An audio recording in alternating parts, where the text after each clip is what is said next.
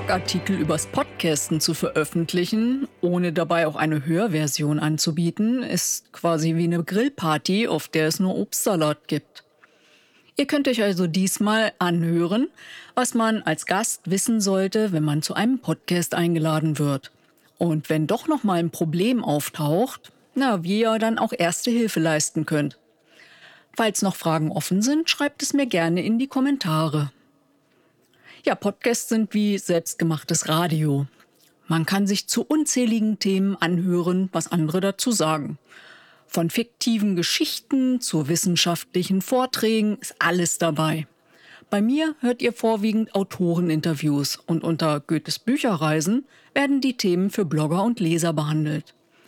Was sich beim Hören so natürlich anhört, ist aber in Wahrheit harte Arbeit. Ein paar Stolpersteine habe ich hier mal zusammengetragen. Ja, zunächst einmal, was ist eigentlich ein Podcast? Als Podcast bezeichnet man eine Serie von Audiodateien im MP3-Format, die der Hörer dann Playable on Demand, POD, abonnieren kann. Die Erstellung dieser Dateien ist ein relativ einfacher Prozess, wenn man denn die richtigen Schritte bei der Aufnahme beachtet. Im einfachsten Fall benötigt man sein Smartphone und hat alles für so eine Sendung dabei. Stellt man Höreransprüche an Klang und Inhalt, benötigt man eine hochwertigere Technik und das entsprechende Wissen, wie man diese optimal einsetzt. Seit ich 2017 das erste Interview als Podcast veröffentlichte, fasziniert mich dieses Medium. Nur wenige geschriebene Texte transportieren das Gehörte so, wie es der Gesprächspartner ausdrücken wollte. Für mich ist das auch immer ein Mehrwert, wenn mir die Stimme ein Thema näher bringt, als wenn ich mich durch einen ellenlangen Text lesen muss. Aber bis es eben soweit ist, muss die Audiodatei auf der Hosting-Plattform hochgeladen werden. Und manchmal sind auch dabei einige Hürden zu überwinden. Zunächst einmal muss erstmal die Anfrage an den jeweiligen Gesprächspartner positiv beantwortet werden. In den mehr als 100 Fällen traten die meisten aber dem Medium aufgeschlossen gegenüber. In meinen Anfangszeiten traf ich mich dafür noch persönlich mit dem Interviewpartner und nahm dann das Gespräch mit einem Aufnahmegerät auf. Ja, schnell habe ich dann dabei gelernt, dass die Umgebung nicht so laut sein durfte. Und karge Räume, das bedeutet auch Hall.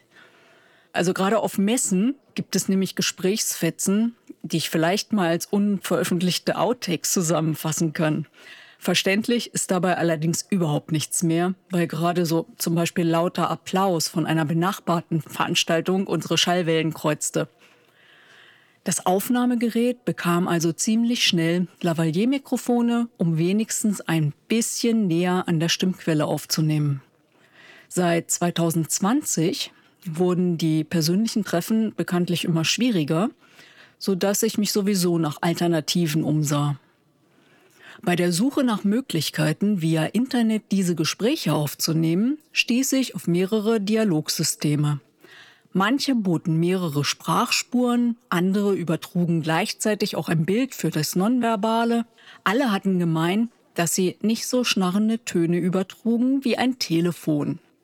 Ich entschied mich übrigens für Zencaster, das mit wenig Bandbreite auskommt und dank der Pandemie allen Podcastern einen kostenlosen 8 GB Account zur Verfügung stellte. Das überzeugende Argument dafür war allerdings, dass die Sprache jeweils lokal aufgezeichnet wird und über eine Cloud vom Gastgeber runtergeladen werden kann. Die Störgeräusche werden somit total minimiert und auch instabile Leitungen stellen kein gravierendes Problem mehr dar. Das war nämlich auch immer ein Kriterium. Wo wohnt der Gesprächspartner und wie gut ist dort die Netzabdeckung? Manchmal liegt es eben gar nicht an der Leitung, sondern am Abstand zum hauseigenen Router. Mit der Wahl zu Zencaster kamen zusätzlich Probleme. Das System funktionierte früher nämlich nur mit drei Browsern, nämlich Firefox, Google Chrome oder Microsoft Edge. Seit man auch Videos in HD-Qualität aufnehmen kann, ist Firefox nämlich ebenfalls raus. Also ihr ahnt es schon, viele Autoren sind eben nicht die Administratoren ihres eigenen Laptops. Es gibt Enthaltsamkeit, was den Google-Browser angeht, und manche kennen halt nur iOS. Immer wieder werde ich gefragt, ob wir nicht auch übers Telefon sprechen können. Ich erkläre dann immer, dass die Qualität arg leide und sich unser Gespräch hinterher keiner anhören würde. Vielleicht ist keiner übertrieben, aber die Anzahl der Hörer steht in keinem Verhältnis zum Aufwand der Sprachbereinigung vorm Senden. Also es ist nicht böse gemeint und ich will es mir bestimmt auch nicht einfach machen. Die größte Arbeit fängt für mich nämlich erst an nach der Aufnahme. Je besser eine Aufnahme also ist, desto weniger muss retuschiert werden und umso schneller wird die Folge veröffentlicht. Ein Filter für eine bestimmte Tonfrequenz nimmt nämlich auch immer genau diese Frequenz aus der Stimme heraus. Also habt ihr jetzt ungefähr eine Vorstellung von der Nachbearbeitung? Eine hörenswerte Sprachaufnahme sollte in guter Tonqualität aufgenommen sein, damit die Zuhörer den Inhalt gut verstehen können. Aussetzer oder zu leise Aufnahmen führen häufig schon nach 10 Sekunden zum Abschalten. Ja, dann wäre es doch schade, wenn die weiteren 20 Minuten vergebens gesprochen wurden. Die Länge spielt überhaupt eine große Rolle. Eine Viertelstunde ist meistens erfolgreicher als eine stundenlange Ausführung. Natürlich gibt es Ausnahmen und nicht jedes Thema eignet sich für kurze Einblicke. Beim Audio habe ich allerdings den Vorteil, dass ich hinterher so viel wegschneiden kann, wie ich es für nötig halte, ohne dass es auffallen würde. Beim Video hätte ich diese Möglichkeit nämlich nicht. Versprecher und unbeabsichtigte Störungen können so ebenfalls ausgemerzt werden. Und ihr glaubt gar nicht, wie häufig ich Doppelungen oder Ähms wegnehme. Die Aufnahme auf zwei separaten Tonspuren hat dann auch einen immensen Vorteil. Wenn mein Gesprächspartner ohne Kopfhörer arbeitet, kann ich so meine Frage auf seiner Sprachspur nämlich ganz einfach eliminieren und alles bekommt eine tolle Akustik in Studioqualität. Manchmal passieren aber auch Missgeschicke, die man so eben nicht vorhersehen kann. Trotz guter Verbindung ist plötzlich der Ton weg. Oder man sieht sich dann doch nicht. Der Supergau passierte einmal in einem kurzen Interview. Ich konnte meine Gesprächspartnerin weder sehen noch hören. Bei ihr funktionierte alles tadellos. Ja, und den Termin konnten wir leider auch nicht auf später verschieben. Ich stellte also meine Fragen, auf die sie antwortete, und ich achtete darauf, wann kein Tonsignal mehr aufgezeichnet wurde. In der anschließenden Bearbeitung sprach ich dann die Übergänge ein und wir hatten eine hörenswerte Unterhaltung. Das ist aber bisher nur ein einziges Mal passiert und ich bin echt dankbar, dass ich so eine professionelle Partnerin hatte. Ein Interview sollte eine Interaktion mit dem Gesprächspartner sein. Also ich gebe die meisten Fragen zum Thema bereits vorweg bekannt, damit beim Gespräch eben keine peinlichen Pausen entstehen. Eigentlich stelle ich auch keine gemeinen Fragen wie so ein Investigativreporter, sondern beziehe mich nur auf Bücher und die Arbeit daran. Autoren, die ich gerade erst kennengelernt habe, na, die haben sowieso nichts zu befürchten. Ich würde niemals nach irgendwelchen Skandalen oder Affären fragen, auch wenn ich dafür schon die geeigneten Partner gegenüber sitzen hatte. Ich möchte, dass sich meine Gäste in dem Gespräch wohlfühlen. Gefühlt tun das auch die meisten und manche waren auch schon mehrmals dabei. Das sehe ich dann mal als Lob an. Die knapp 5000 Hörer im Monat zeigen mir ebenfalls, dass Autoreninterviews und buchaffine Themen hörenswert sind. Umgekehrt möchte ich mich natürlich auch wohlfühlen. Wenn die heimlichen Stars der Autorenwelt gestresst sind und das Interview nun als Verpflichtung zu ihren sonst schon vollgepackten Terminkalender ansehen, bin ich bestimmt die Letzte, die mit einem Du heute lieber doch nicht hadert. Wie oben schon gesagt, ist das Gespräch eine Interaktion. Dann gebe ich euch noch ein paar einfache Checks, wenn mal irgendetwas nicht funktioniert. Also das Einfachste ist neu verbinden.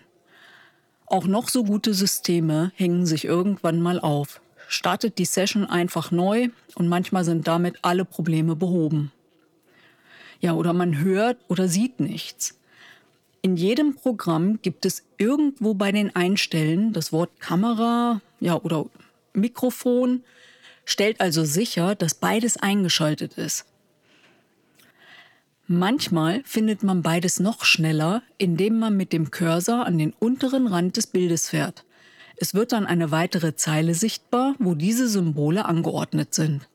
Falls das auch zu keiner Lösung führt, stellt sicher, dass alle Kabel verbunden sind und die Computereinstellungen ebenfalls Zugriff auf Mikro und Lautsprecher haben. Oder irgendwas brummt da. Möglicherweise geben andere Geräte in der Umgebung einen Ton ab, den man so nicht auf dem Podcast haben will. Also schalte diese für die Dauer der Aufnahme aus. Falls es dann zu dunkel ist, nimm ungefähr 10 Sekunden genau dieses Geräusch separat auf, damit es später beim Bearbeiten als Störgeräusch erkannt werden kann. Ja, hast du nun Lust bekommen, mit mir einen Podcast aufzunehmen? Dann schreib mir eine Nachricht oder gleich hier unten ins Kommentarfeld. Jetzt habt ihr alle einen Einblick in das Medium Podcast bekommen. Natürlich kommt dann auch noch das Handwerk für In- und Outro hinzu. Musik auswählen und diese Kleinigkeiten wie Faden, damit die Übergänge nicht solche Knallgeräusche abgeben. Die Bearbeitung ist proportional zur Aufnahme anzusehen. Je besser das Material, desto weniger die Notwendigkeit zur Bearbeitung.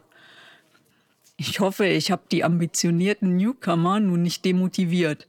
Wie in allen Fertigkeiten macht auch hier Übung den Meister.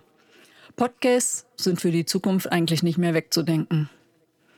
Diesen und andere Texte in der Rubrik Was ihr denkt und wie es ist, findet ihr auf meinem Blog https fraugoetheliest.wordpress.com.